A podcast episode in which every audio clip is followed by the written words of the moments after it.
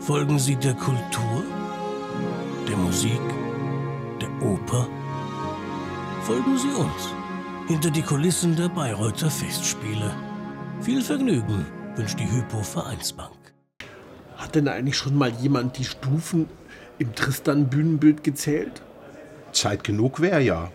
Stimmt, die haben genügend zu tun, aber ich denke mal, äh, der arme Stephen Gould musste doch bestimmt irgendwie einen Fitnesstest absolvieren, dass er diese ganzen Stufen darauf und runter kommt. Aber ich habe mir sagen lassen, die klappen ja rechtzeitig runter.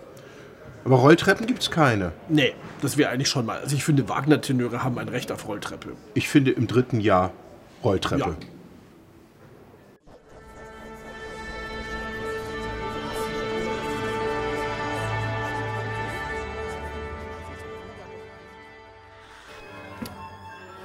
Es geht auch so rum nicht mehr. Ist gar nicht ausgedacht.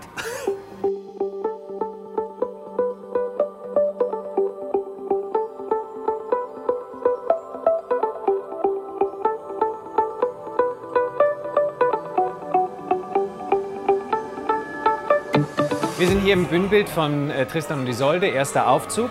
Ein Gewirr aus Treppen, ein Labyrinth sozusagen, das nicht nur für die Zuschauer von außen als Labyrinth wirken soll, sondern das zum Teil auch für die Sänger relativ verwirrend werden kann, weil wir permanent Bewegungen haben. Die Spitze hinten bewegt sich, es gibt Treppen, die sich verschieben, es gibt den Steg, der auf und ab fährt. Es ergeben sich also immer wieder neue Verkehrswege, in denen sich die Sänger bewegen können.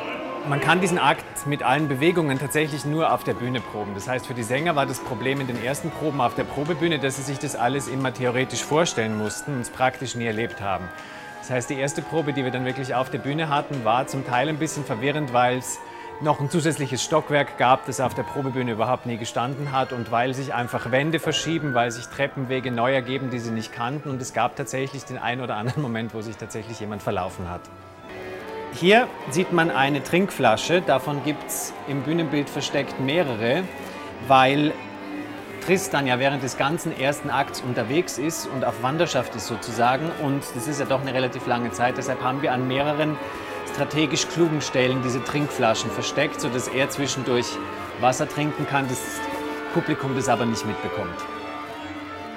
Hier sind wir jetzt am höchsten Punkt, den Isolde erreicht im ersten Akt und man merkt, es ist ein bisschen wackelig, weil es eines der beweglichen Teile ist des Bühnenbilds und was hier oben noch mehr zur Geltung kommt als unten, ist ja der berühmte Bayreuther Bühnenfall. Das heißt, die ganze Bühne ist ja schräg und durch dieses Treppenhaus, das da drauf steht und je höher man kommt, desto gefühlsmäßig schwieriger wird es und das gefühlsmäßig schräger steht man. Also es ist hier oben ist es, wenn man Höhenangst hat, kann es unter Umständen ein bisschen schwierig werden.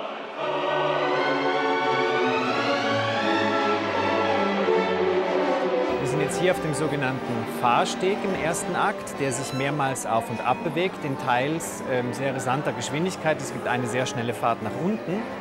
Und man sieht, dass wir auf dem Boden einen rutschfesten Belag installieren mussten, weil die Sänger zum Teil sich sehr heftig bewegen auf dem Steg, auch weil der Trank ausgeschüttet wird auf dem Steg und wir einfach vermeiden wollen, dass mit der Flüssigkeit auf dem Boden sozusagen eine Rutschgefahr entsteht. Was es auch noch gibt auf dem Steg, ist der Moment, in dem Brangäne den Schleier repariert oder versucht zu richten. Und damit der Schleier während der ganzen Stegbewegungen nicht verloren geht, ist hier doppelseitiges Klebeband installiert. Das heißt, das Geländer im Steg ist klebrig, damit der Schleier sich nicht mittendrin verabschiedet. Was es natürlich auch gibt, weil wir ja versuchen im ersten Akt zu erzählen, dass es keinen Ausweg gibt aus der Situation, sind Sackgassentreppen sozusagen. Treppenabsätze wie dieser hier, die einfach enden mit einem Geländer und da geht es nicht weiter. Davon gibt es mehrere im ganzen Bühnenbild verteilt, gibt es immer wieder Aufgänge und Wege, die einfach im Nichts enden, einfach an einem Geländer enden. Manche dieser Geländer sind sozusagen einfach aus ästhetischen Gründen da, weil sie Teil des Bühnenbilds sind. Andere wiederum sind tatsächlich sicherheitsrelevant, weil wenn das Gelände in dem Moment nicht da wäre, wäre die Absturzgefahr sehr groß. Man sieht ja, wie hoch es ist, also der Absturz ist, er würde dann aus beträchtlicher Höhe erfolgen. Also ich wundere mich ja wirklich, dass ich noch keine abgestürzte Isol- Isolde da zu sehen bekommen habe. Das Nee, die kommt ja im dritten. Akt. Ja, da ist es dann aber der Stuntman. Aber vorher hätte die schon theoretisch am doppelseitigen Klebeband festkleben können oder hätte irgendwie ähm, auf dem rutschigen Gummiding da irgendwie in den Orchestergraben rutschen können, Also wenn, sie, wenn sie ihre Verkehrswege nicht richtig weiß. Also ich versuche mir gerade vorzustellen, was passiert, wenn der Tristan sich in diesem Treppenhaus verläuft.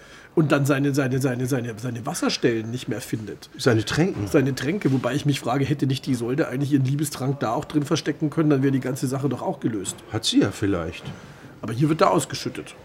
Ja, aber nicht in der, in der Trinkflasche. Das ist das Placebo, genau. Wieder ein Geheimnis gelöst.